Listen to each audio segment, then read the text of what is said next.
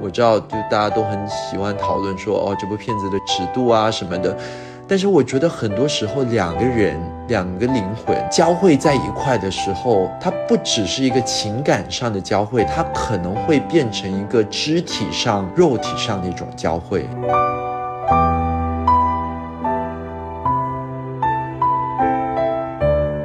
这种三个人的电影通常有一个大男主或大女主，但是我觉得这个片子其实他们三人都很重要。每次他们三个人一起出现的场次，我都就会觉得说好迷人，我都好想去加入。其实我为什么一直在拍一个外来者的一个故事，是因为我自己一直在寻找一种身份的一种认同。甚至在新加坡，大家会觉得我的电影很不像新加坡电影，他们都会觉得说很像台湾电影。我自己甚至在自己的国土都一直感觉自己也是一个外来者。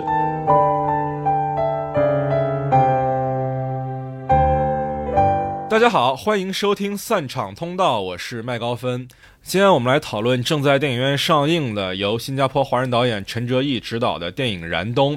今天也是非常有幸请到了陈哲艺本人来到我们的节目里，让我们欢迎陈哲艺导演。大家好，我是新加坡的导演陈哲艺。我们上一期节目做的也是一个海外的华人导演啊，是马来西亚的女导演陈翠梅，她的《野蛮人入侵》，所以还是蛮巧的啊。这次又做一个外籍导演做的华语电影。对我跟陈翠梅也挺熟的，我相信可能有不少的观众现在还没有来得及去影院里看到这部影片。在我们讨论情节本身，在我们剧透以前，想先问一问哲艺导演。如果你向观众们去推荐这部影片的话，你会怎么去说呢？我应该说，它是一个可能在华语语境里面从来没有看过的影片。大家都会用法国新浪潮来说，哦，这是法国新浪潮电影。但是我反而觉得说，它可能是一个中国新浪潮电影。它其实不是一个完全走剧情的一部片子，我觉得它是一个走人物情绪的一部片子。然后，如果大家仔细的去观察这些角色的话，你可能会很深的被打动。嗯嗯嗯。其实这几年大陆也有些评论家会把一些创作者的电影称为南方新浪潮啊，比如像。过春天这样的片子，就是他们往往讲的是年轻人的一些内心的情愫、存在主义焦虑之类的问题。其实我觉得《燃冬》这部影片也是具有这方面的特质的。但是非常不一样的是，这部影片它发生在中国的东北，就是最冷最冷的地方，对吧？它跟南方相当少一点都不一样。对，而且我感觉我拍出来的东北，可能跟大家心目中很刻板的那个东北是非常不一样。嗯，是的，是的，是的，它不是一个像我们在很多犯罪电影。比如说《白日焰火》之类的影片里面看到的东北，它同时也不像我们印象中那个很喜剧化的东北。这部影片，我现在回忆起来，其实它并没有特别明确的那种幽默的笔触，它还是一个，它也不是说严肃吧，它是更。忧伤的作品是吧？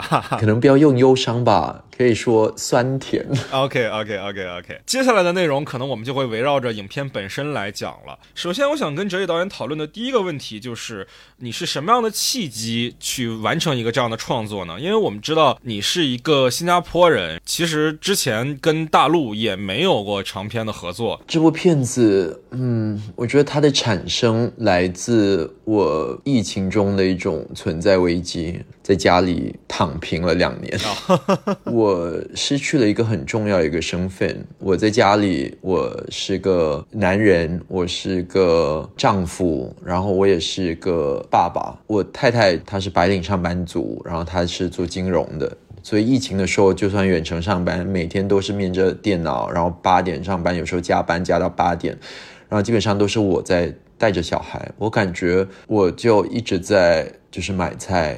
做饭、洗衣、带小孩。疫情的时候，家里有小孩，你可能会比较担心会感染或什么。你洗的衣服就特别多，我感觉我就不停的洗衣服，我就变成了一个家庭主妇。我失去了一个创作者、一个电影人、一个电影导演的这个身份。我其实有一个很大的一个存在危机。我甚至不知道说疫情之后我还有没有机会拍电影，或者说我还懂不懂得拍电影。我也很担心自己进入了一个创作一个瓶颈，我不想重复自己，我想成长，我想突破，所以其实是被这样的一种情绪逼着出来的。然后我还记得说，二零二一年的夏天。本来是要拍英语电影《漂流人生》，但是因为奈飞开拍了一个很大预算的一个大片，然后就找了我的那个女主，所以她基本上把我的时间就推到隔年的春天。我突然。哎，本来有机会拍片，然后突然就特别失落。哎，其实《漂流人生》本来是一个冬天的故事，是吗？没有，《漂流人生》是一个夏天的故事啊，本来就是要夏天的时候拍嘛。被延迟之后，我就很想创作，有一股很大的一种创作欲望。我还记得我打给我。制片人搭档谢萌，我就说我想拍部电影。他说我们不是刚拍了一部那个短片吗？就是前年就完成了，也是跟周冬雨合作的一个就是远程拍的一部短片。然后二一年也出了那个戛纳的特别首映，《永恒风暴之年》对吧？就是里面的一个短片。对，隔爱。然后我就说那是一部短片，我想真的拍部电影。然后他就说那你要拍什么电影？我说我不知道，但是我要。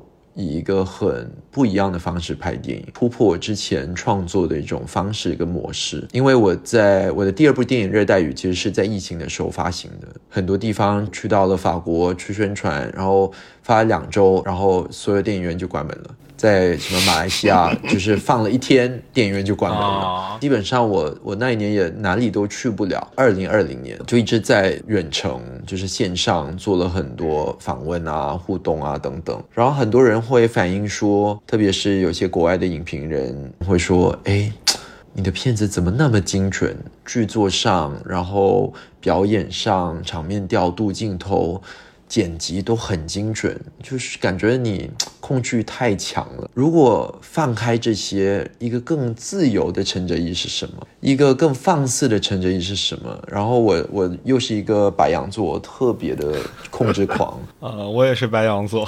对，所以我一一直在思考这些事情。很多观众他会看《热带雨》，看《爸妈不在家》，他会觉得说，哎，应该是一个中年人拍的。你知道，就是远程你做那种交流，然后你的大头突然出现，大家都会很意外。哎，这个导演看起来很年轻，怎么拍电影那么老成？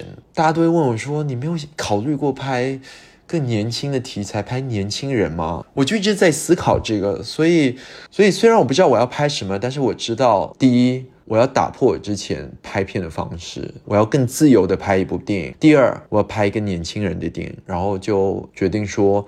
好，因为我必须要在一月中回到英国，因为我要开始筹备《漂流人生》，所以最迟必须要十二月一号开机。就是说我还没有故事，还不知道自己要干啥，就已经有一个拍摄一个计划了。然后十二月刚好是冬天，我是一个热带地区长大的小孩，然后我也是一个南方人。我不想去中国拍一个南方的冬天，那我要拍一个大冬天，我要去中国最冷的地方拍，所以是这样的。虽然很自由，但是我我们也是给了自己很多限制，时间上的限制，然后气候上的限制。然后我在想说，好，我要拍年轻人啊，我没有写过年轻人的故事，那怎么办呢？我就一直在思考，说我喜欢的年轻人的影片，就是记忆非常深刻的有什么？我就想到特吕弗。的那个足语瞻就两男一女，我就想说好，我就写一个两男一女的故事。我我也想说，在那么几个月的时间里要写一个剧本，那我不可能写一个就是很史诗类的那种发生在两三年的那种故事。但我就想说好。我就写一个有点像法国新浪潮那样，就是发生在几天，这三个人在很短的时间相遇，种下很深然后很复杂一个情感，但是这个关系必须要结束，它来得快也去得很快，所以基本上有这样的一个框架。那在那么短时间内，我要创作，我必须要知道我这些人到底是谁，所以我还没有一个更完整的故事，我是先定下演员。嗯嗯嗯，刚才你有。说很多人评价你的作品是很老成，甚至是有点过于成熟。我记得之前看过你在热带雨时期的一个采访，你的原话是这样的：你说我不了解的东西，我不觉得可以让观众了解；我不明白东西，我不觉得可以要求观众明白。我觉得你之前的作品其实最能看出来你受到的影响是来自于李安和杨德昌的，而他们两个都是属于会对着拍摄计划一丝不苟执行的创作者。那你现在是怎么看待你之前的创作观念的呢？我现在还是以那样的方式去创作。就比如说《漂流人生》也是这样，从剧本上一直到后面拍摄，它还是很精准的，而且它又是改编自小说，花了两年半的时间，我跟编剧一起，就是在疫情的时候一直在修改这个剧本。但是我反而拍了《燃冬》之后，我找到了一种新的一种自信跟自由。当然，因为我是一个。超级无敌的一个白羊座控制狂，所以可能大家都说哦，燃冬没有剧本就拍了，但是其实也不是，因为其实我们在开机之前，我就有一个完整的一个剧本，而且因为我是一个新加坡人，新加坡人是是很不敢去冒风险的，对，所以我还是有一个比较完整的一个剧本，但是我我觉得我之前拍所有东西，我都花很多时间去了解它，而且基本上哪怕是剧。作哪怕是对白，哪怕是场面调度、镜头，它都是非常非常精准。嗯，甚至我记得远程拍摄那个《葛爱》，它完全远程就是进行，甚至我在看景是他们是用微信视频来给我看景啊什么，然后我还是一个一个镜头跟他们说好，就是这里，这就是第一个镜头，这是第二个镜头，第三个镜头什么的。我记得我跟就是张宇合作的时候，他就说。你怎么那么准确？因为我可能就说好有了，然后他就说，那你要不要我尝试其他？我说不需要。我说因为第二条非常好，我因为我就跟他说我为什么喜欢在这里。你转了头，你有这个东西什么？他说啊，哲一你真的太准了，就是从来没有。拍过那么准确的一个导演，他也是其中一个让我一直在去思考这个的事情，更放肆、更自由，不那么约束自己的一种创作会是什么？嗯嗯，偷偷私下里问一下哲一导演啊，你刚才一直在说你是白羊座，因为我也是白羊座，我比较好奇你是哪天出生的？我是四月十八。哦，真真的哦，我也是四月十八。你是四月十八吗？对对，我是九四年四月十八号出生的。我真的比你大十岁，我是八四年。对，好的，我们说回到影片本身啊。这部影片它是七夕上映的嘛？可能我们观众在看到很多宣发物料的时候，会觉得它是一部爱情的类型片。但是我自己看完的时候，我觉得好像很难用爱情片三个字来概括它。那我想先问问导演本人，会把这部影片理解为一部爱情片吗？我觉得就撇开情吧，就先说爱吧。这个片子肯定是跟爱有关的，但是我觉得爱的这个定义它没有那么的单一。我觉得爱它其实概括了很多东西，有朋友之间的爱，有情人之间的爱，有亲情，就是家里人之间的爱，有一种博爱，有一种关爱。我觉得这个片子其实有很多爱。我觉得里面你所谓的这个情感，它是更加流动性的。他已经超越了说哦，到底是谁爱谁？到底是不是爱情？我觉得他已经是远远超过这个东西。我觉得里面的情感更加的多层次，更加的复杂。我们都是成人，我觉得成人之间的情感，它没有那么的黑与白。很多时候，就是我们已经超越一种友情，但又这友情又不是爱情，可能已经亲到有点像比家人还亲的一个东西。那你怎么去定义它呢？而且很多时候。当然，我知道，就大家都很喜欢讨论说，哦，这部片子的尺度啊什么的。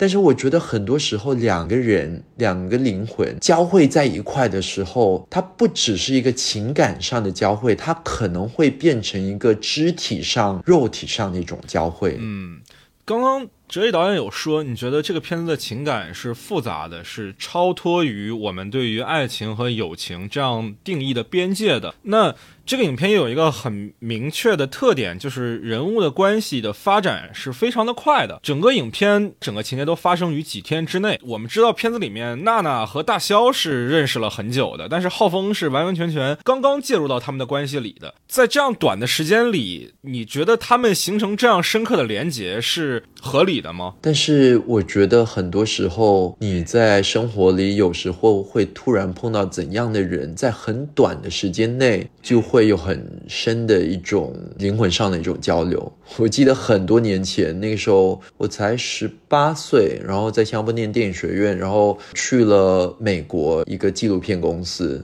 探索频道去实习，大概两三个月的时间。然后那个时候我自己一个周末背包去那个拉斯维加斯住了一个青年宿舍嘛，那时候没钱，然后也不知道，就是早上吃早餐的时候就碰到了一个日本女生，我们就一起玩了两天的时间。而且我还记得说，因为吃拉兹维加斯嘛，你不可能我们来到这里不去赌场，我们就两个人就去赌场。他本来想说，哦，还是不要吧，什么什么，我就去，然后就换了一点钱，大概可能二十块美金换了一点钱。而且我还记得他的那个表情，因为我就去玩那个老虎机，然后突然之间拉出了三。三个七啊，对，我们就中了，你知道吗？他就咚咚咚咚咚咚咚咚咚，然后他就看着很兴奋，然后每个人都在看我们，那种喜悦，那种就是怎么会那么巧，在这一天，然后我们刚认识，发生这样的事情，然后基本上我整个周末的那个旅费都赚回来了，对，机票啊什么什么，然后我们就两个人就开始吃大餐，然后买礼物什么的，对，所以。我觉得很多时候，往往就是人的这种相遇，你很难说。在我短短的三十九岁人生当中，其实有每每几年都会碰到这样的事情。就是几年前，在疫情前，就是在法国宣传热带雨的时候，也。曾经跟一个法国的一个记者、一个影评人，他本来就是要来访问我，然后我们很正式在一个办公室里面做了一个访问。但是后面我也不知道为什么，我们从那个办公室走出来，影展办公室在那个山上，然后刚好是夕阳，我们就说好，我们一同走下去。然后反而我觉得最让我难忘的不是我们的一个小时在办公室里面的那个正式的访问，反而是他跟我分享他十六岁。第一次在法国电视上看到侯孝贤的那个童年往事，他不知道为什么，但是他非常的感动，然后他感觉他看到。很新很新的东西，但是又让他很感动，从此爱上了台湾新电影。然后我们就基本上就从侯孝贤的讨论到华语电影，到亚洲电影，到讨论到我的电影，然后聊着聊着聊着，后面就开始讲到我们自己的情感生活，然后可能很私密的东西就开始交流起来了。就是一个日落，一个夕阳，就是短短的两个小时的时间，Before sunset。对，对，而且后来我们走到停车场嘛，然后他说：“哦，他要开车去哪里了？”我我也不知道为什么，反正聊着聊着就我们两人就也不想分开，也不想就想继续聊，就我就跟着他上了那个车，你知道吗？坐在他旁边，然后你感觉我们的那个灵魂是如此的接近，然后后面我也不知道为什么，他突然很急需的需要跟我透露说。他女朋友出轨了，然后刚刚跟他分手，然后他也没有跟任何人说这个事情，但是他就跟我说，然后说着说着眼睛就泛泪了，而且他是一个老外，是一个法国人，你知道吗？所以我感觉说，燃冬里面在那么短的时间内，但是如果是在一个异乡遇到对的人，突然有那么好的一种磁场跟默契，为什么不可能呢？而且其实坦白讲，可能燃冬这样的一个电影，如果大家是以就是我其他电影的那个视角去看它，我觉得那可能是一个错误的一种进入电影的方式，因为我之前的电影可能大家觉得特别的写实，哪怕是《爸妈不在家》《热带雨》，然后《漂流人生》，它特别的写实。但是燃冬在创作这部电影的时候，我就其实没有想要它那么的写实，它其实有点梦幻，甚至看完之后感觉好像做了一场梦。所以，如果你用你以前就是看我电影的那个方式去看这个东西，我觉得可能你其实是带着包袱进来电影院。嗯，对我自己其实也是在观影过程当中被这个影片打破了很多我的预期啊，跟我想象的陈哲艺拍大陆电影还是很不一样的。对，而且我拍这部电影其实。很愉快，因为我觉得它是一种冒险，但是我感受到所有三个演员就是对我的这种信任，我也感受到整个主创、所有摄影师、美术啊，大家都，我就基本上就是我写了这样一个故事，整个剧本就是里面的细节还没写完，但是。我就跟他们说，哦，谁遇到谁，然后因为这样，叭叭叭叭叭，但是最后他们去了山上，然后遇到了一只熊，然后我每次讲完这个故事，他说。就感觉好梦幻，好有魅力，好想看这个片子最后的样子是怎样。他们就相信了这个东西，相信我讲的这个故事，然后想要帮我完成。到了最后，其实这个片子，当然你可以说它不完美，但是我觉得它一开始的创作的动机跟契机，它就不应该是完美的。但是它的美在于它的不完美。你可能可以说他有些地方可能可以做得更好或什么，但是你不能说他不真诚。我觉得它里面的真诚，它里面的关怀，它里面的爱是很真实的，是很赤裸的。其实跟我对待我之前所有的片子是一样的，它不是完全即兴的，不是说哦好，我们就现场看，就是有什么就拍什么，不是这样的。我还是非常对他很不妥协的，他不是很就可能大家想象中哦那么的随意，很不在乎的去创作，反而。其实大家在拍的时候都很在乎，都很 care 这件事情。可能因为你之前的采访里面很多次提到自由的创作，就大家就会以为说这个片子可能大家都会把自由和随便画上等号，但其实不是，对吧？这片子还是花了很多但是它肯定是自由的，因为我。我甚至你看这部片子，你看我第一部片子《八毛子在家》，你看我第二部片子《热带雨》，它里面是完全没有配乐的。对对对。但是这次，其实，在写剧本的时候，我就已经让一个配乐，我就选择一个配乐让他加入。我在拍的时候，每次剪完一场戏，立马发给他，他隔两天就会把音乐发过来，然后我们再去看。我也让摄影师看，所以他是感觉到里面的这个能量的跟节奏的。所以我觉得说，他肯定是。自由的，因为我看到我最松弛、最自由的自己，但是他在自由里面还是有一种精准。除了刚才您说的配乐这一点啊，我。其实也有注意到，就是您之前的影片里面基本上是没有升格镜头，就是慢镜头的。但在这个片子里面，其实还是比较多的。其实我觉得这部片子，其实我是捕捉的，其实是一个很浓烈的一种情绪，很流动的一种情绪。我想要把年轻人现在当下的一种焦虑、一种状态、一种迷茫、灰色的一种不确定性，把它捕捉下来。明白了，刚才其实您有反复提到《足与战》这部影片嘛，它是法国新浪潮特吕弗的一个传世名作了。应该我觉得所有学过电影史的人至少都听说过这部电影啊。但是本片燃冬它跟《足与战》有一个非常大的一个区别，《足以战》里面是一个女性介入了两个男性之间的关系，它是两个男性之间原本有一个非常稳定坚固的友谊，然后这个女性。进去了之后，把他们的友谊产生了一些变化。但是在燃冬里面，我们的这个介入者他换成了浩峰这样一个男性角色，这个是出于什么样的设计呢？其实那个时候我也没有所谓的去参考《足语战》，我就是想说，好，反正《足语战》是两男一女，我就也写个两男一女的故事。我没有说好，我再重复去看好几次《足语战》，我看他怎么做，他只是一个。契机去做这样的一个事情啊，它是一个精神指导。对对对，我觉得是我后来也没有特别的去说好哪个镜头或者里面有怎样的情绪，我要去模仿或者去效仿什么的，根本就没有。我也没有说好我要拍个法国新浪潮电影。我反而在创作人物的时候，我是先想这些人物，我把这三个人设计为三个外来者，因为第一。我本身没有在中国长大。我没有在中国就是生活的那个经历，我不觉得如果我以之前骗子那种方法，就是很写实的方法去捕捉哦，现在年轻人白领就是工作的压力，办公室，然后后面加班之后面对的家庭啊什么什么，或者可能一个更基层一点，在工厂打工的一个年轻小伙子，他的那个生态是怎样的？我觉得我无无法去把这个东西描绘的非常的。准确，所以我就选择了一个更加诗意、更加抽象的方式，去把这种精神、跟灵魂、跟情绪的这个东西表达出来。我也没有特别说哦是谁进入谁或什么，但是我知道说我不可能三个人都去游玩，对吧？延吉一日游，然后三个人都是游客，然后我们就三个人泡在一起。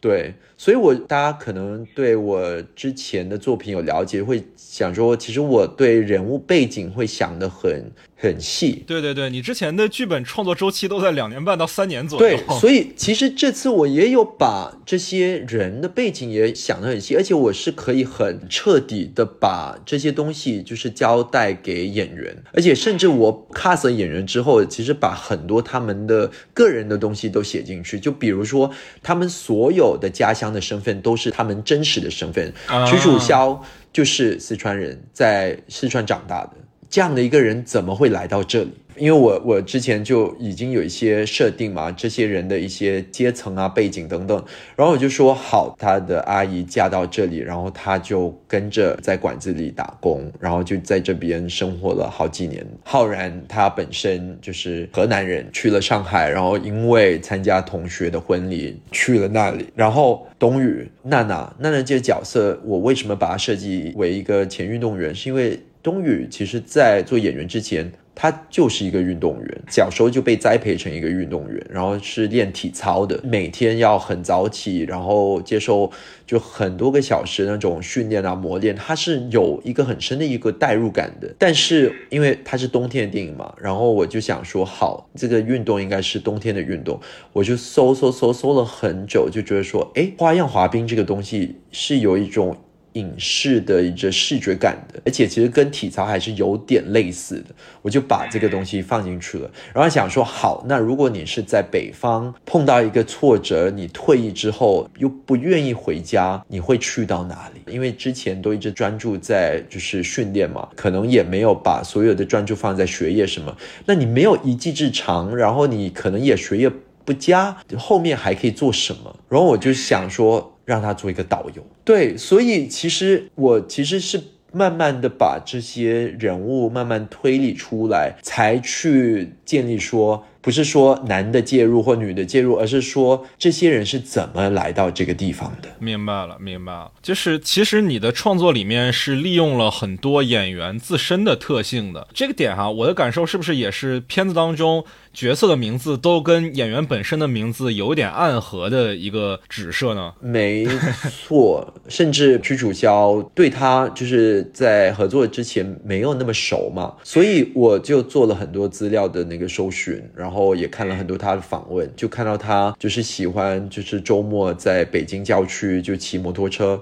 我就想说，好，我就给他骑摩托车。他十岁就开始学古典吉他，我就让他弹吉他。甚至像浩然，就后来跟他熟了，然后也认识他身边一些人，你就发觉说，他其实，在从艺之前，他其实小时候完全是一个三好学生，而且家里很传统，就一直逼着他念书，然后很多补课，然后他的数学科。学都非常好，而且我每次跟他的接触就觉得说你真的挺乖的，他是一个很有礼貌，你是一个乖乖男。所以想说，如果他没有从影的话，他会是怎样的一个人？也就是说，其实我可以理解为这三个角色是你对三个演员的人生在平行时空里的一个想象。你可以那么说，我希望带入他们一些个人的一些特质，因为我觉得在那么短的时间内。如果要他们去诠释完全不一样，就是跟他们太过不舒适的一个东西，我觉得有点困难。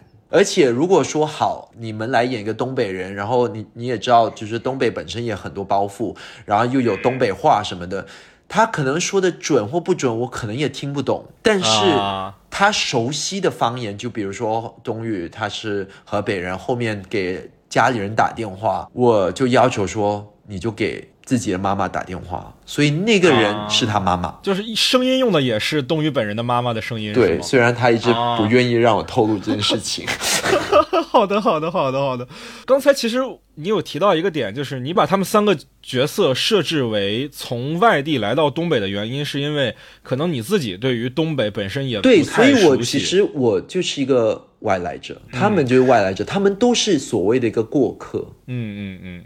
但是其实你的片子里面很多角色都是外来者，你比如说《爸妈不在家》里面的菲佣，你比如说《热带鱼》里面的从马来到新加坡的华文教师，再比如说《漂流人生》里面两个角色嘛，其实都是从其他的背景来到希腊，在希腊偶遇的。这种外来者的叙事是你一直以来的一种潜意识创作，还是有意而为之的呢？所以现在我就是这几年。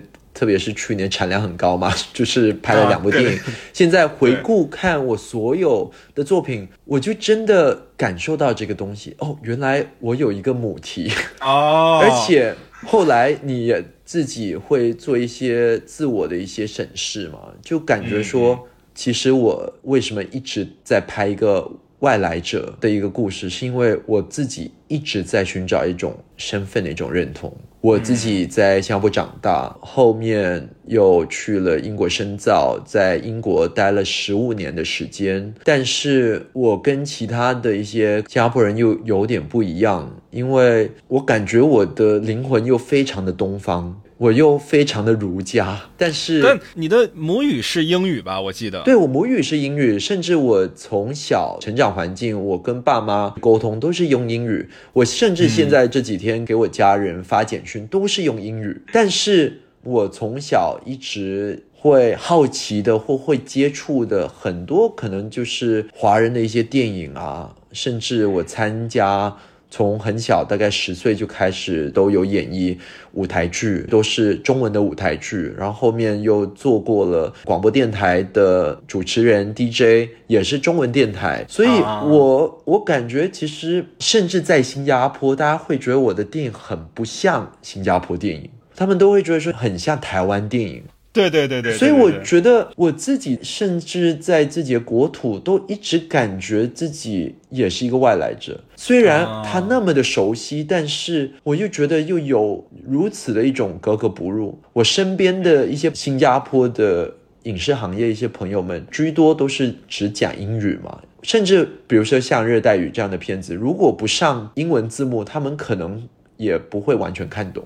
然后我当然在欧洲，在英国也长期住了十五年的时间，但是我又不觉得我是个老外。虽然我可能在拍电影，可能我在手法上一些技巧，你会觉得挺西方的，但是我觉得我的那个氛围，我的灵魂又很东方，甚至。我记得我在拍《漂流人生》，《漂流人生》其中一个制片是那个《无依之地》的制片。然后我们后面在剪辑的时候，他叫我 Anthony，他说：“你看，Anthony，你虽然来到欧洲，然后你拍了一个英语片，然后整个片场只有你一个亚洲人，所有人都是美国人、法国人、英国人、希腊人，但是你拍出来的那个味道。”像个东方电影，你的构图、你的场面调度，感觉好像看一个小金二郎就是在拍希腊。所以我感觉，其实我一直在漂泊当中，我就是一个外来者，找不到归属感。但是我反而觉得不是一件坏事，因为我觉得我每次去到一个地方，我都没有带着任何的包袱去看这个东西，哪怕是文化，哪怕是这个城市、这个社会。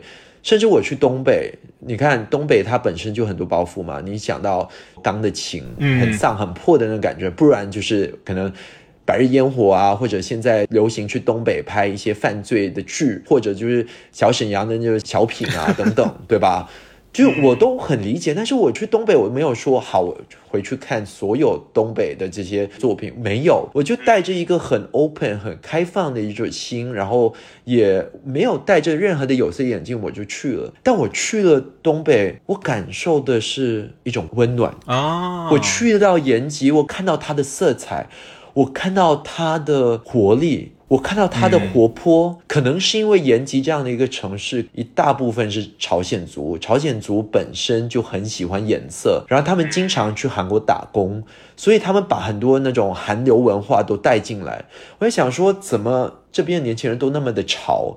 就他们都光鲜亮丽，然后皮肤都非常好，朝鲜族，然后可能大家想象中的东北是什么军大衣什么的，但是我看到他们穿的那些羽绒服都非常的潮，感觉都像韩国明星一样。我就想说，好，那我去看一下那边的夜店啊等等。我们就去了他们很流行的那种音乐餐厅，然后也去了那边夜店。我说，怎么可能一个小地方，东北的一个小延吉，它的夜店还比北京、上海还炫，放的都是韩国的 K-pop。所以我就觉得说，我感受到的是一种朝气。我感受的是一种青春，然后我就把它捕捉下来。所以大家可能会觉得说，哎，但是你拍的东北不是我们熟悉的东北，但是，但是我就拍到的我我看到的东北啊，它可能不代表所有的东北城市，但是它代表就是那瞬间我感受的那那一刻。嗯嗯嗯，你刚刚有提到说你对东北的一个直观的感受，我还比较好奇一个问题啊，因为你是一个。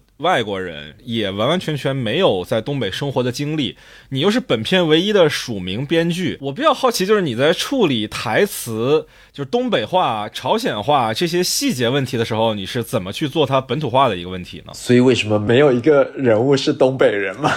这三个人，因为我知道只要他是东北人，他就会很多包袱。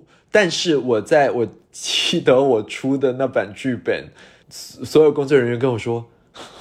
导演，你的对白太过南方人，我们都演员都跟我说，我们都不会那么说话。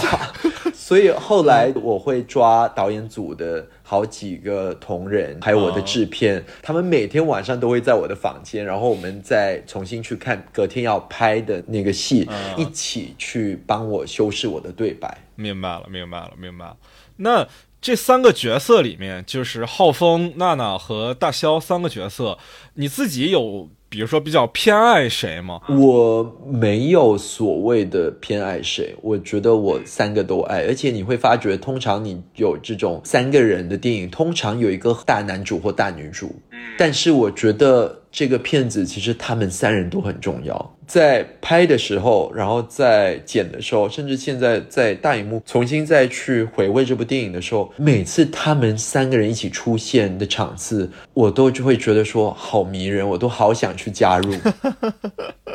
这个问题其实是我们前两天首映的时候，我映后有问过你的啊，但今天我还是想再问一下你，在影片里面。他们三个人第一次去到娜娜家的时候，大肖问娜娜说：“为什么这么多年你都没有带我来过你家？”娜娜说：“还是用朝鲜话说的啊，说她觉得大肖不够特别。”那这个不够特别，具体是在指什么呢？我觉得很很特别的一件事情，就是虽然你刚才的介绍说，哦，娜娜跟韩潇其实已经认识了，可能有几年的时间，但是我很明确在剧本里面，而而且我跟演员说的那个背景，我我有跟他们说，其实娜娜很多秘密，韩潇是不知道的。嗯，韩潇根本就不知道他之前是一个花式运动员。我觉得。娜娜是一个把很多内心的东西都藏得很深，而且她是用这个外壳，就是很大拉拉的导游这个外壳掩盖她心中的这种创伤跟不愉快。你所谓的这个不过特别是，对我可能可以跟你玩，然后什么，但是。更深入的东西，我还不会跟你分享。就同样的，为什么在那么短的时间内，他可以跟浩峰有那么深的一种情感互动？是因为在钢琴的那一刹那，最后一个镜头，其实你看到他们两个人是嗅得到或者感受得到受伤的一种灵魂，心里面的一些孤独感。对对对对对对，而且这个孤独感，其实，在影片当中，我的理解是一种自毁倾向嘛。浩峰身上很明显那好几次想跳楼，娜娜其实，在看到熊的时候，我觉得那一刻也是有自毁倾向的，因为熊在我们通常意义的认知里，它是一个危险的形象。是。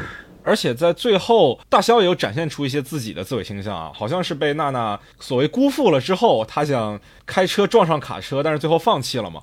为什么这三个角色在故事的过程当中都有这种自毁倾向的展现呢？这是你眼中对于这个时代年轻人的一个观察吗？我我只知道，我开始的时候，我跟我的团队说，我写的是三个被打败的灵魂。就是一个是被梦想打败的。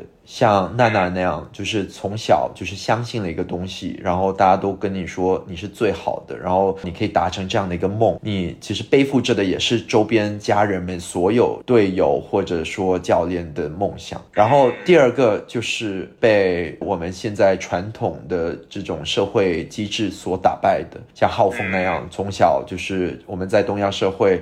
都会劝我们说，哦，要读好书，然后升好学，找份好的工作或什么。但是都完成了这些事情之后，但是你还是会很疑惑，说你的存在是为了什么？到底我要什么？嗯。那第三个是，比如说像韩潇那样，他从小可能也不爱念书，可能也不是特别的优秀，他也不觉得说，反正我也比不过人，我也没有比大家好，那我就。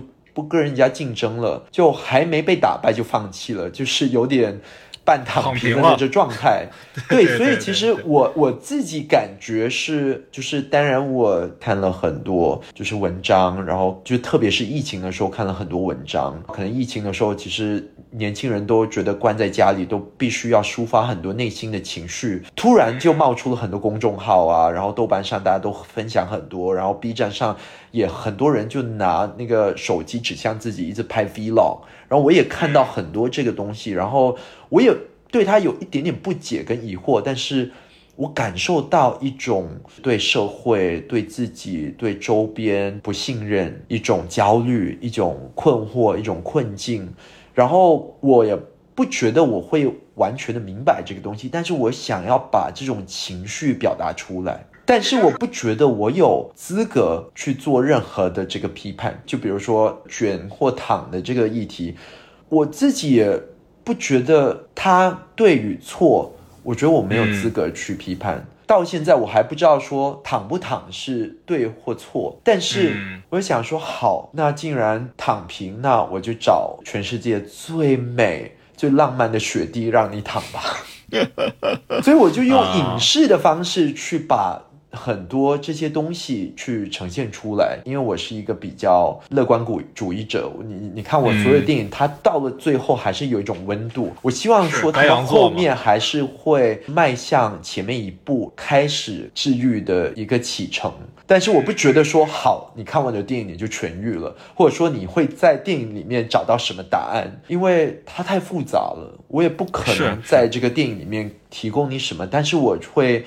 去提供这些问号，或者说，我觉得我很诚恳的想要去关怀现在我看到或观察到的这种状态吧。嗯嗯嗯嗯，我对于哲毅导演的创作观的理解啊，一直觉得你应该比较相信海明威的冰山效应，就是你的角色往往都是有着非常非常详细的背景的。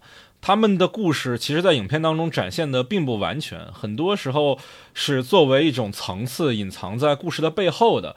那在这部影片里面，我觉得非常明显的一点就是娜娜她的这个花滑经历里面有一个她的前队友的角色，我们也能看到娜娜她和已经死去的她这个教练的关系是不太好的。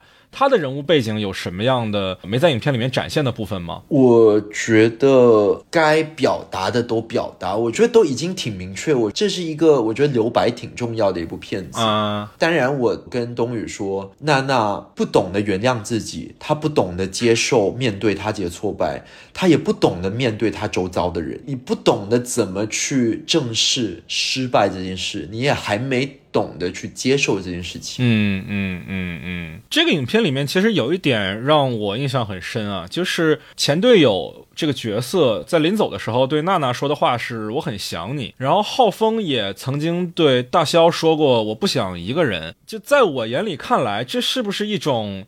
友谊之外的情感的暗示呢？因为一般情况下，我们好像很少会对纯粹的朋友说这样的话，它有一点点暧昧的色彩在。我觉得肯定里面有一些情感是超越了友情，但是它是不是完全就是变成了爱情这个东西，我是不确定的。但是我觉得有时候。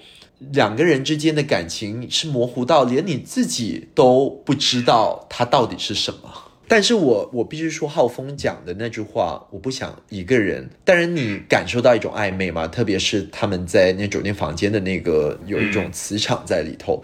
但是，我觉得他真的是打从心里说这句话，是因为如果他自己一个人的话，他会有其他的遐想，他可能会轻生，而且。我觉得他在短短那个时间内，其实他对这两个人已经培养出一种默契跟信任了。他是信任他们的，就是在情感寄托这方面，所以他宁愿把自己交托在他们身上。你如果仔细去看。骗子的第二场戏就是浩峰参加婚礼，婚礼之后他就是走到外面的一个台阶上，他就看到那个雪，他就开始踢这个雪，他看着这个雪掉下去，然后他慢慢的仰着身体往下仰，其实他是有一点点的那个冲动的。是的，是的，是的。所以我觉得说这部片子，你真的不能像其他的那种商业片一样，就是划着手机边划手机边看。是的，你要仔细去看人的那个脸部上的情绪，他们所有小动作都会给你很多。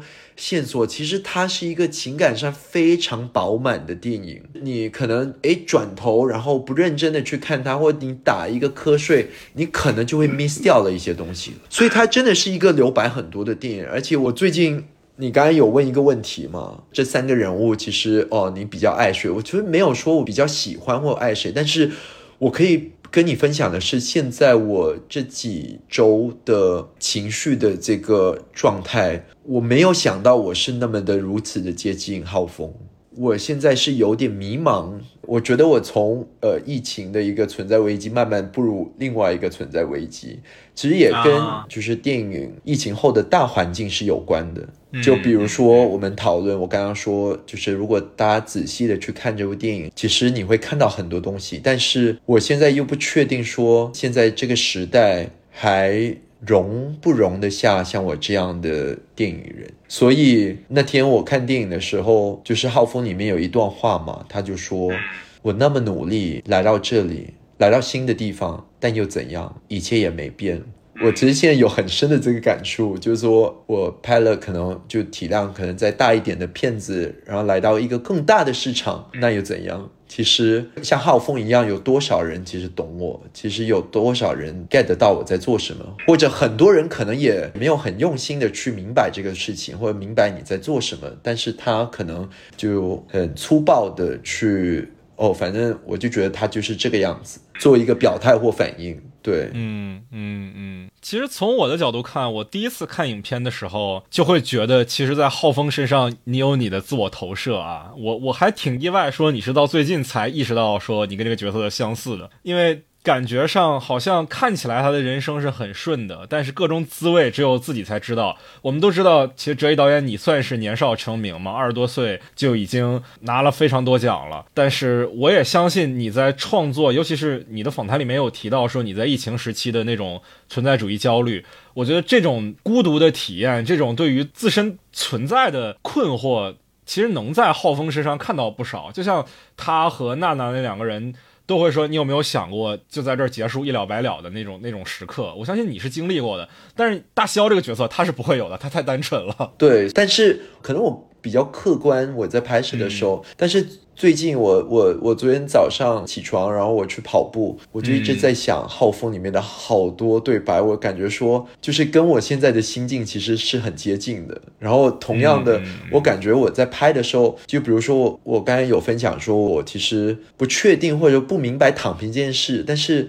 我突然就是在四周前，就是读到多兰的那个报道嘛，就是他要退休，他要放弃了。他的这个报道对我的打击其实挺大的，因为我最近会去考虑这件事情，我也累了。就是我很用心的去做一个东西，但是其实有多少人真的去在乎呢？那我是为了什么而去拍电影？是为了自己的个人的虚荣心吗？对，然后我也不 care 所谓是什么影展或奖项。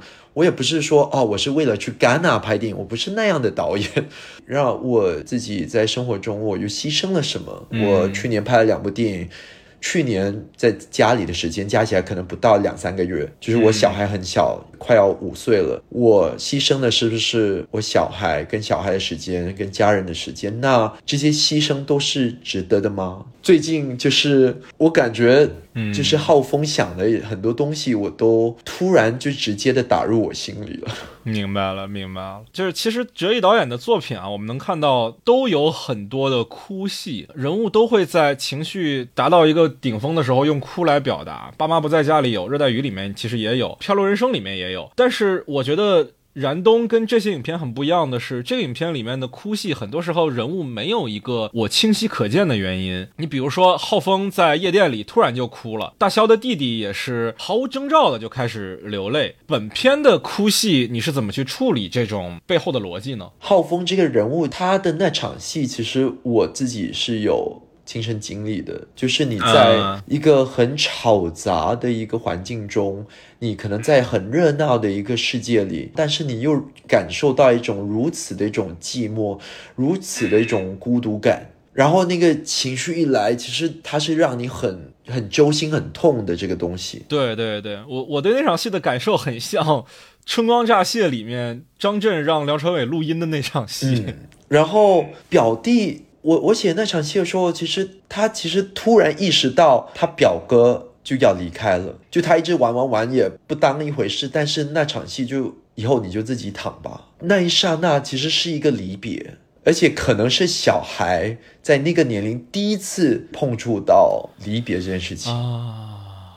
那这个人物其实因为他是一个配角嘛，没有在我们的故事当中有太多的展现，但他的背后你也是为他做了很多的人物情感的变化的，对吧？对，所以为什么我之前就是也写了一场他跟表弟的一个戏嘛，他们之间的那种默契。对，嗯嗯嗯嗯嗯，表弟那个角色很可爱啊，很像爸妈不在家里的家乐，又很调皮，但是。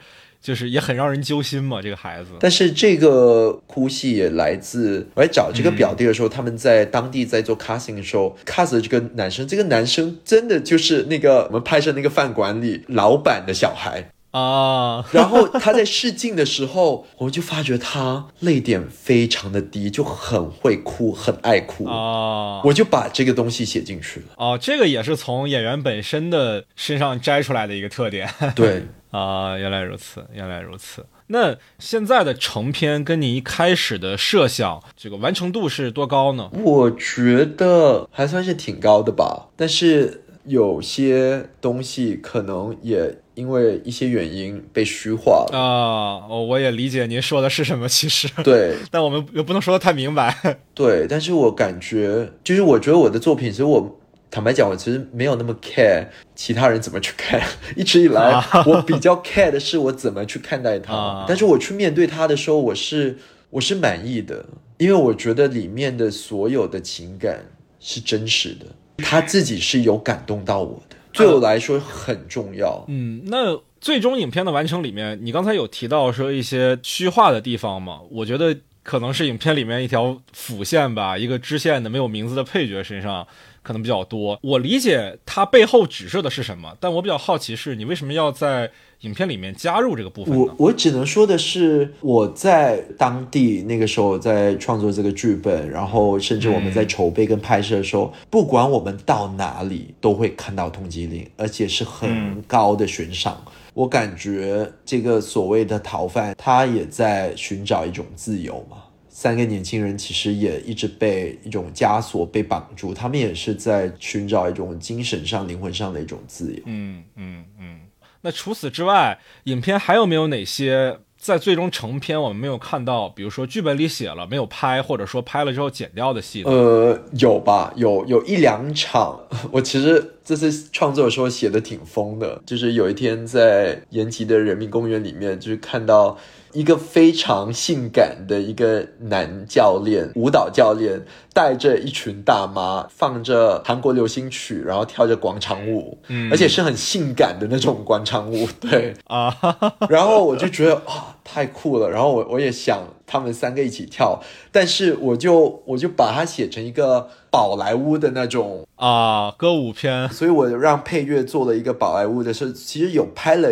一场这样的，就是他们一起跳着印度宝莱坞音乐的一个广场舞的一场戏，就是三人跟一群大妈在公园里面过了过了一个晚上，然后早晨在日出的时候做了这样的一些事情。但是剪辑的时候就觉得，哦，这个玩的有点太疯了，感觉有点。跳出去了，对，所以我就把它剪掉了。我 我其实还很想看这一段，虽然可能跟影片的整体调性结合的不是特别好，但是真的很好奇。对对对对对，就挺好玩的。对我觉得我这次做了很多不不一样的尝试吧。就你第一次会在我的电影里面看到那么多动物，而且你会看到很多比较梦幻的一些元素吧。我记得我去长白山，然后我看景的时候，我就觉得说啊，好多景我拍下来，它的颜色就黑白色，然后感觉像一幅水墨画。我就写了书店他看的那本书，我就叫美术搜集古往今来所有画过长白山、画过天池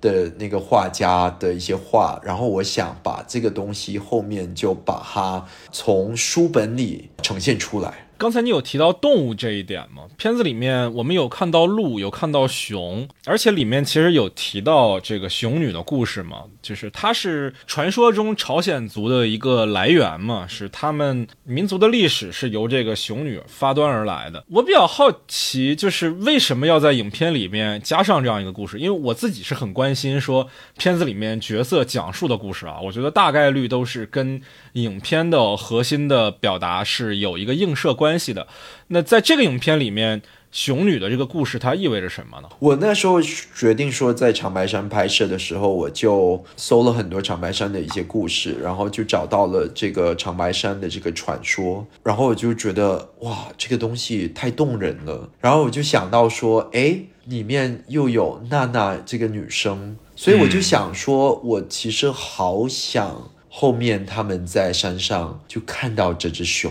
而且我希望说，虽然前面感觉是一个传说，在这本书里面，这本画册看到这个传说，然后后面他还跟我们讲述了这个传说，但是我也想说，这传说你怎么把它实现？就好像你之前有说嘛，就是这个熊，就它本来大家都会觉得它有一个危害性，有一个攻击性，但是我要把它写成一个很温和的一个熊，它是一个人跟动物很深的一种灵魂上的一个交流。其实它的痛、它的创伤，这个动物是嗅得出来的，所以它跑去去嗅它的那个伤疤，在那一刻，娜娜感受到，其实有人。或者说有个动物，有个东西是很深的理解他心里面的这个伤疤啊！我在看这段的时候，我的感受跟您还不太一样啊，因为我在听到熊这个故事的时候，熊女的故事的时候，我更关心的是老虎去哪儿了。其实我在看这段的时候，我在想说他们后来会不会在山里面碰到老虎，因为。我感觉好像这个故事里面的老虎更能映射他们的人生。老虎也是一个失败者嘛，他是没有变成人，他是因为自己的原因放弃了成为人的这个机会的那个失败者。好像如果出现的是老虎的话，我会更好去理解为什么他能跟娜娜有一个。更深的交汇，但是你选择的是熊，是吧？对，而且这个熊最后他的坚持，他就变成一个美丽的女人了啊！所以其实这也是娜娜最后重新把冰鞋拿出来的一个原因，是吗？我觉得是，呃，可能可能人是比较乐观的，所以我永远都是在寻找一种温度，寻找一种曙光。连你说的这个故事，我看到的都是那个希望，而不是跑掉的那个人。啊，哇！我们两个同一天出生的人，也会在这种事情上有很大的分歧。我发现，对，嗯，对。那我们说回到制作这个层面啊，之前我在去做导演访谈的时候，很多导演都会聊到影片在拍摄过程当中获得的一些意外的惊喜，我们称之为被电影之神眷顾的时刻。那在本片的拍摄当中有这样的瞬间吗？我觉得所有的意外的惊喜来自我，基本上很多细节上的创作都是就地取材，就好像你说的里面的动物，真的就是在看景的时候，然后中间有空档。就看到旁边有一个公园，我就说好，我们去看一下，就是当地人公园里就是生活的那状态嘛。本来想要看人，但最后看了就是一群动物。它不是一个动物园，它就是一个开放式的公园，根本就不用收费，你就这样走进去，就突然哇，怎么那么多鹿，怎么那么多猴子？我就想到写一个夜游公园。我还记得我在拍那个鹿的时候，如果你仔细去看我怎么去构图，我拍那个鹿，我是在笼子里面拍。对对对对对，拍人是在带着笼子前景的，像监狱一样，就是把它囚起来。所以，其实我觉得很多时候在这个片子里面，我真的就是看到了什么东西，然后它本身让我会有一些新的一些启发，甚至长白山的这个东西，就是因为我我就觉得长白山好多风景都太像画了，然后我就讲说好，我就要把这个东西写进书店的这本书，就是因为找到了这个长白山，然后我就去搜了他的故事，然后就找到了朝鲜族这个传说。所以我觉得很多细节都是来自我更加开放式去创作，更加不要说先入为主，然后已经设定很多东西，然后我让我的眼睛、我的心去很自由，然后很开放的去看这个城市的时候，它就会带给我很多惊喜。是的。但是角色们最后是没有到达天池的嘛？对，但是我觉得他们不应该到达那个天池啊！你不应该觉得说你得到什么东西或到达这个东西你就得救了。我不觉得说，就比如说哦，我们很多时候为了一种目的性得到这个工作。或者我要考进这个学校，但是其实最重要的是你心里面的那种精神上你要的东西是什么？嗯，或者说你心里面你最让你得到这个满足感的这个东西是什么？所以后面他们没有到达天池，但是我还是让你看到天池。对，因为对对，我觉得最重要的是大家心里面的那座天池是。我看这个片子的时候，会想起有一部法国电影啊，叫《希尔斯玛利亚》，是阿萨亚斯的作品。片子中也是女主角非常想要看到那座山上的像蛇一样蔓延的云，但是到最后也没有看到。但阿萨亚斯选择方式跟你这个片子里面方式也很像，是角色没有看到，但是观众有看到，对吧？对，给观众一个。答案，角色们有了自己的答案，然后观众也有了，但这个答案未必就是看到景色本身。对我那场戏，就是我在拍的时候，然后后面剪出来，再配上那个阿里郎，我就觉得嗯很感动。阿里郎的最后的歌词，在长白山山上，就算是最寒冷的冬天，花儿继续开放。反正我你你感受得到，其实我就是还是挺乐观的一个人。是是是是是，我其实我其实很想就阿里郎这个地方跟您多讨论讨论啊，因为那还包括着一个故事的引线的内容，但是好像又不太合适。我们我们我们换一个话题，可能大家看到这个片子都会关心的一件事情啊，就是片子里面的情欲的段落。刚才其实我没有提到一点，我理解就是作为一个外国导演，你自己之前的创作环境是相对更不一样的吧。就是你可能之前，比如说《热带雨》里面就有拍过比较直接的情欲的戏，但是到了这次要做一部能在内地上映的影片的时候，你是怎么把握这个尺度的呢？因为我自己在电影院看的时候，我还蛮震惊于这样的尺度是可以拿龙标的。我其实，在写跟创作的时候，我根本就没有想到尺度的这个问题哦，先拍了再说，是吗？对啊，而且我跟浩然、跟冬雨在拍的时候，我都好意外，就是因为我在国外有拍过。嘛，在哪怕是在西方国家比较可能裸露的镜头，或者你说的热带雨，甚至我之前的短片也有拍过，但是我就很意外，说就他们就非常的害羞，我就想说，你们不是很早就出道了吗？就是你们不是应该什么场面都看过，什么都拍过？然后他们就跟我说，我我们没没有拍过这样的戏。然后我我我自己其实有点傻眼，也有点意外，但是后来我才。搞明白说哦，原来是这样的，因为国内环境是这样的。但是我真的在创作的时候，我没有去约束自己啊。但是我不是因为是想要拍尺度而拍尺度，所以其实我甚至在拍所谓的亲密戏，它都是从情绪的这个东西走的。所以甚至。我自己里面就是很喜欢的一场戏是后面他们在浴室的一场戏。对对对对对，水戏。对，感觉两个人就隔着一个帘子，但是里面的情绪多复杂多饱满。嗯嗯嗯。我觉得这个影片对于我而言有一个很大的意义，就是我们大陆的文化往往对性这件事情是有羞耻的。一方面是我们不愿意去谈它，觉得它比较低俗；但另外一方面，我们又去神化它，认为它是爱的终点，认为这是只能跟爱的人做的一件事情。但是在这个影片里面，浩峰这个角色跟娜娜他们的亲密关系是发生在他们其实认识没有多久的一个时刻。我觉得他在。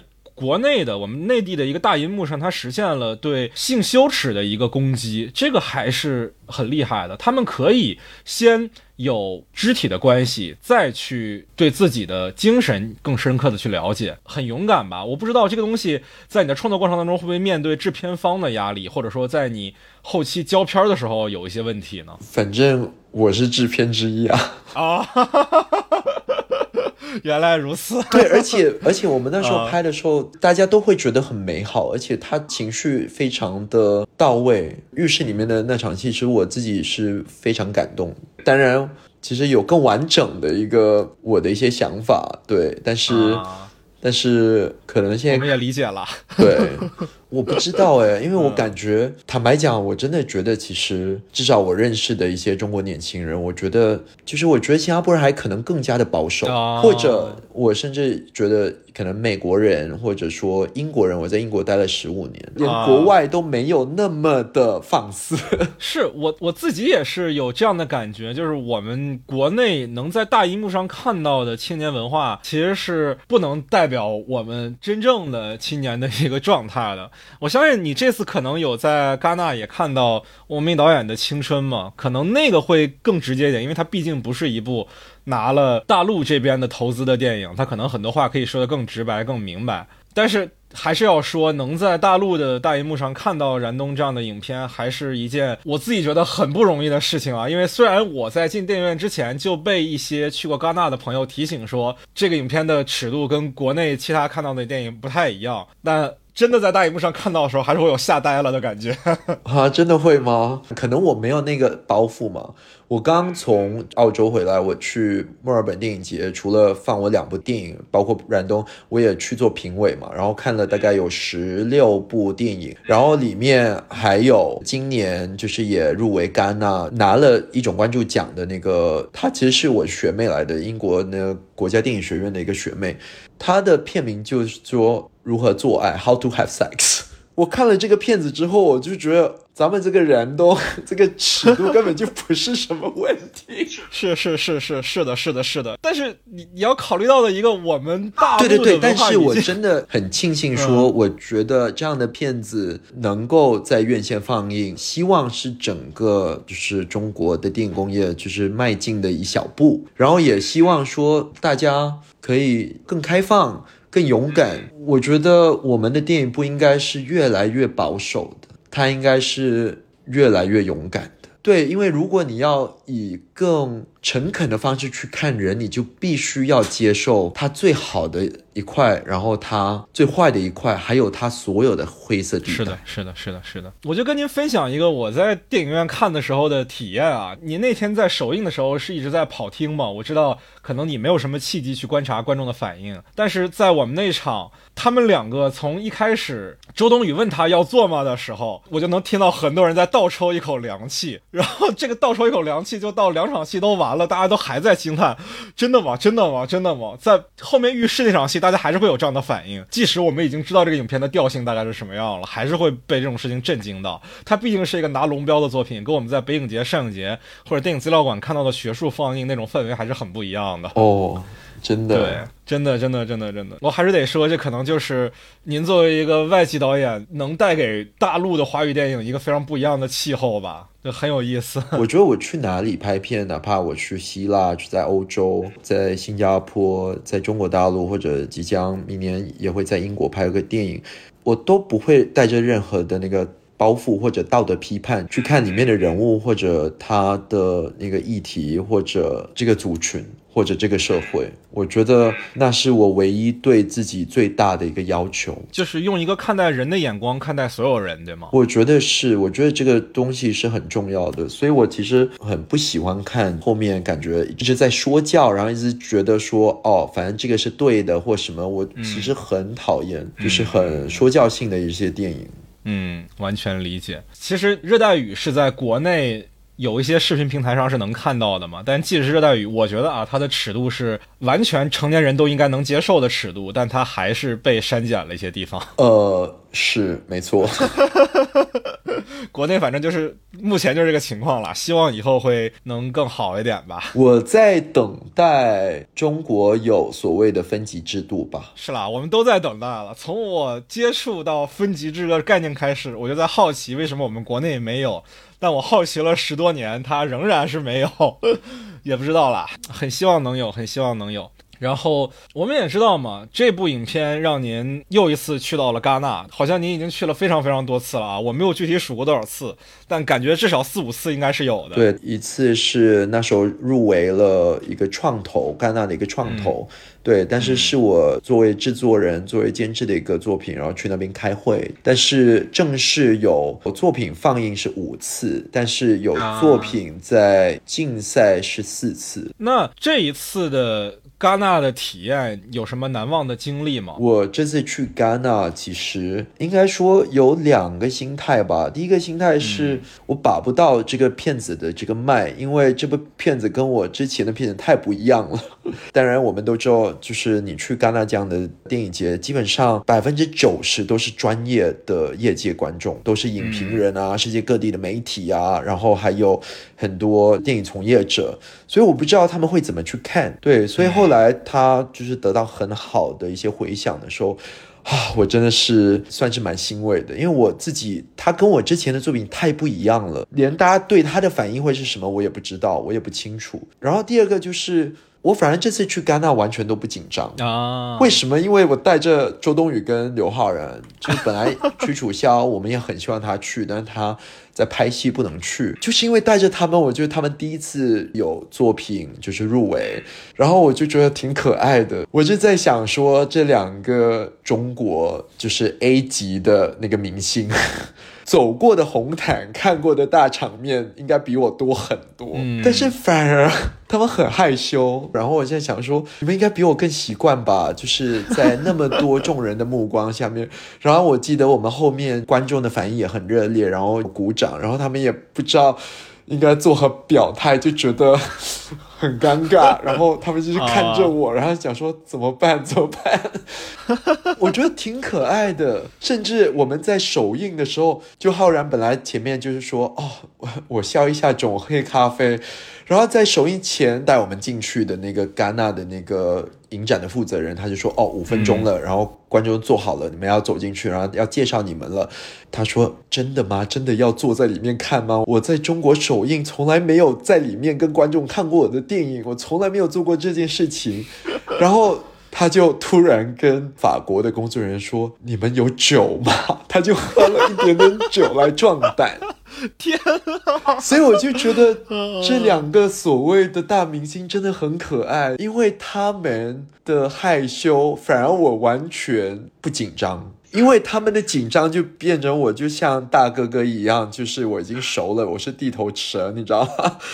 但是我们的首映还是对我来说是非常有纪念意义的，因为爸妈不在家，就是我第一部长片在戛纳首映，刚刚好也是戛纳的第一个星期天，然后我们燃冬的首映也是戛纳的第一个星期天，所以真的是整十年，哇哦！而且那天。我后面做的是施之愈和导演，对我我有看到施之愈和后来给燃冬发的那个恭喜上映的视频，所以我特别的感激跟荣幸，因为我去看了他的片子嘛，怪物我也很喜欢，然后我说，我希望你可以来我的我们的首映。但是他不会讲英语，他也看不懂英语，所以我就邀请了他。但是我不确定他会不会来。但是然后后来首映之后，他这边人有跟我说，虽然他看不懂法文字幕、英文字幕，但是他还是希望来。就当天大家都看着他，跟大家一起排着队来我们燃冬的首映，我觉得是蛮感动的。哦。哦，我好意外啊！因为我们都知道，施玉和导演是拍过法语片的，而且法语片里面也有英语成分嘛，就《真相》那部电影。但其实他不会法语和英语，是吗？他不会，不会。我每次去东京去跟他见面的时候，都是要通过一个翻译的。对，哇，那你们私下有交流过，在他完全不了解语言的前提下，对影片的感受是怎么样的吗？后来我在一个派对有见到他，然后他就说，我听不懂对白到底写什么，但是我觉得这部片子挺感人，然后演员很棒，然后也很美。后来是首映的时候看到他录的那段，其实我是觉得挺感动的，因为我觉得说他看懂了这部片子。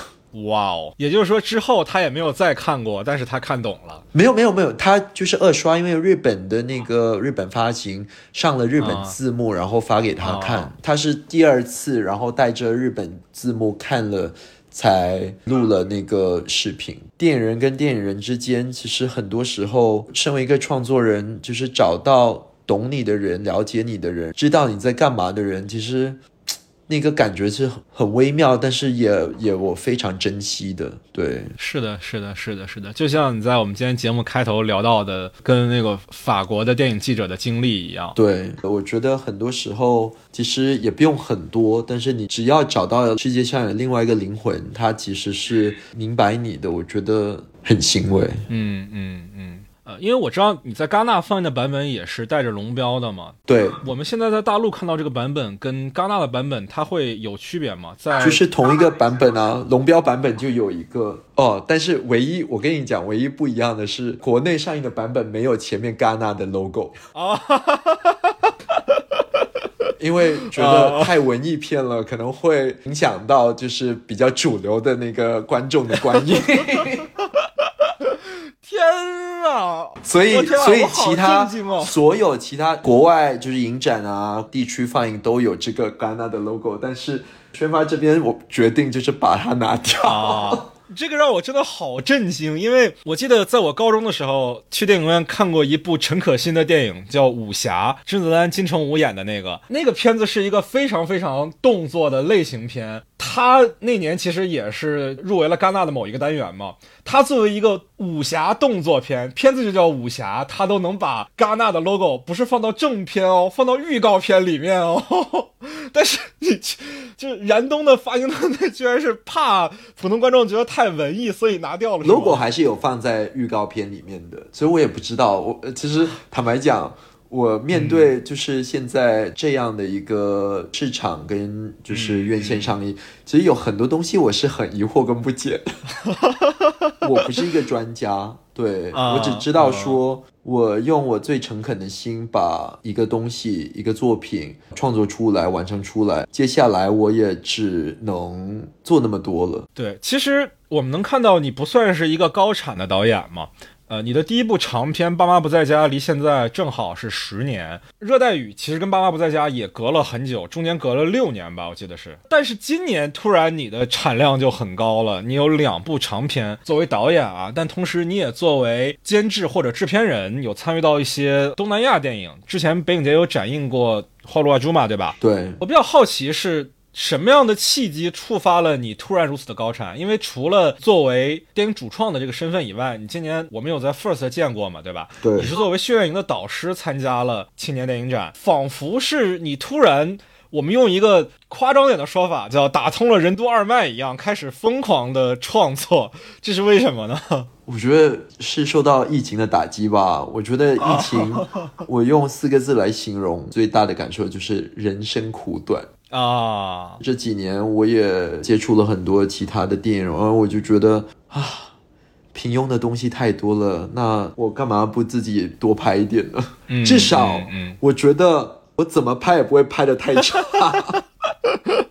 除了作为导演之外啊，我们也能看到，我们刚才有提到，你说作为制片人、作为监制以及作为训练营导师，你都参加到了很多青年电影人的作品的扶植里面。而且你的这种扶植的心态也不仅仅局限于你，比如说新加坡或者东南亚，也包括大陆。这是一个怎样的角色的变化呢？也不是说一个角色的变化，但是其实我从很早的时候。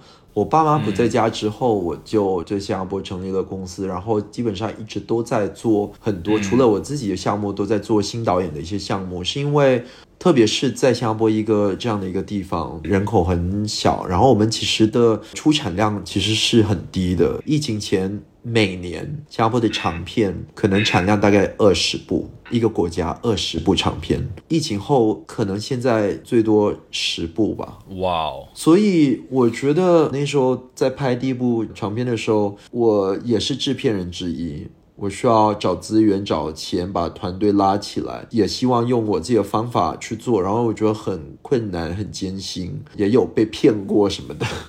后来也因为爸妈不在家，那个成功，就是他当然在戛纳拿了奖，拿了很多金马奖，世界各地拿四十个奖，然后也就贩售到世界各地三十个国家，然后我就去很多地方去宣传。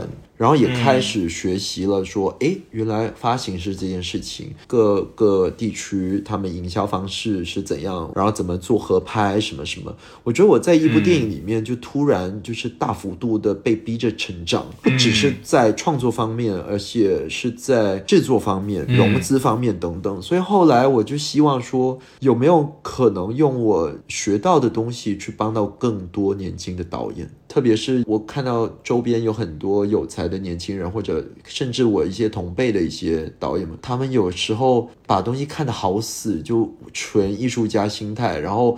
根本也不知道说你怎么去花这笔钱来建构最好的这个作品，他一直就是困在一个就是只看到自己，没有看到他的作品在市场上或者是国际的一个大视角下，他到底是站在哪里。所以我就开始在做这样的事情，但是啊，最近真的觉得好累，所以。为什么最近在讨论到卷跟躺的这个问题？我现在就想说，要不要躺一会儿？要不要躺一会儿？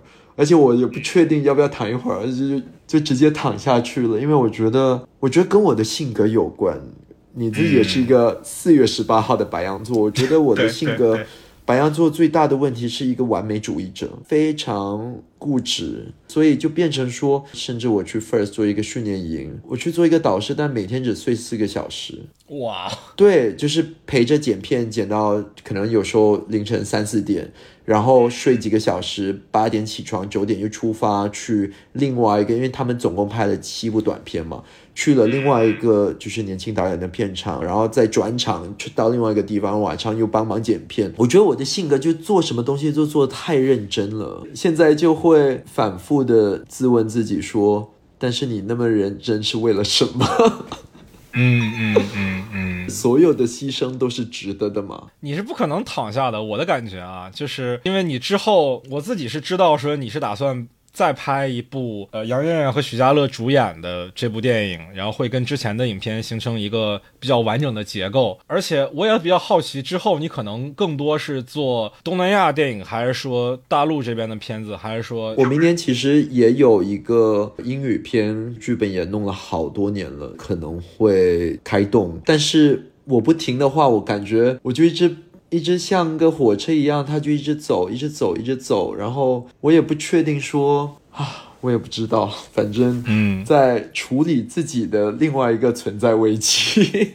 但是我我觉得你可能说的对，我感觉可能因为我是一个白羊座，所以我可能是 对，可能是躺不下。我们跟黑泽明是一个星座呀，对吧？侯孝贤也是白羊座，对。哇哦！然后好像 Hitchcock 好像也是白羊座，好像是。哦，我的，那确实，白羊座的人是躺不下去的。好的，那今天关于影片《燃冬》，我们也讨论了非常非常多。哲一导演也在节目里面跟我们分享了很多跟创作、跟制作、跟自己的自身存在主义焦虑都有关的话题啊，也非常希望大家能去电影院看一下这一部带有。非常独特的法国新浪潮色彩的华语电影《燃冬》啊，这是非常非常难得的一部作品。同时呢，最后还想问这位导演一个小点，就是我们之后其实也会采访魏淑君导演和庚子涵导演。我知道今年你跟他们也在戛纳有碰到，他们的片子我都在戛纳看了。对对对对对，你有什么想对他们说的吗？我要说的是，他们都很优秀啊，非常有才华。我现在对年轻导演最羡慕的就是他们的年龄跟他们的青春。你刚才问。问问了我说：“哎，怎么现在突然产量那么高？因为十年前我是一个二十九岁的少年，但是现在我三十九岁了。从二十九岁的爸妈不在家到三十九岁的冉东，马上就要步入四十多岁的一种中年了，所以就开始有一种焦虑。为什么我说我在寻找一种创作一个突破，想要勇敢一点，是因为我怕年纪大了，我就可能不敢去。”尝试做这样的事情了，不敢去冒险，不敢去往不舒适去走，所以现在还算有一点点年轻，还是很纯的这个灵魂的时候，想去尝试更多不一样的东西。因为我是一个很担心自己会碰到瓶颈，然后很担心自己会停止成长的一个人。嗯。好的，那也非常感谢今天哲一导演在我们的节目里分享这么多啊！希望之后我们还能在国内的大荧幕上看到您的作品。如果大家有更多关于燃冬想要讨论的话题，可以留言在我们的评论区里，也欢迎大家加入我们的听友群，在微信上搜索 After Cine 添加我的个人微信号就可以申请入群了。也欢迎大家关注我们的官方微博，也希望大家可以订阅我们的节目。那非常感谢哲一导演今天能够来到我们节目里聊这么久，再次希望大家可以去电影院支持一下燃冬，支持一下非常非常不一样的华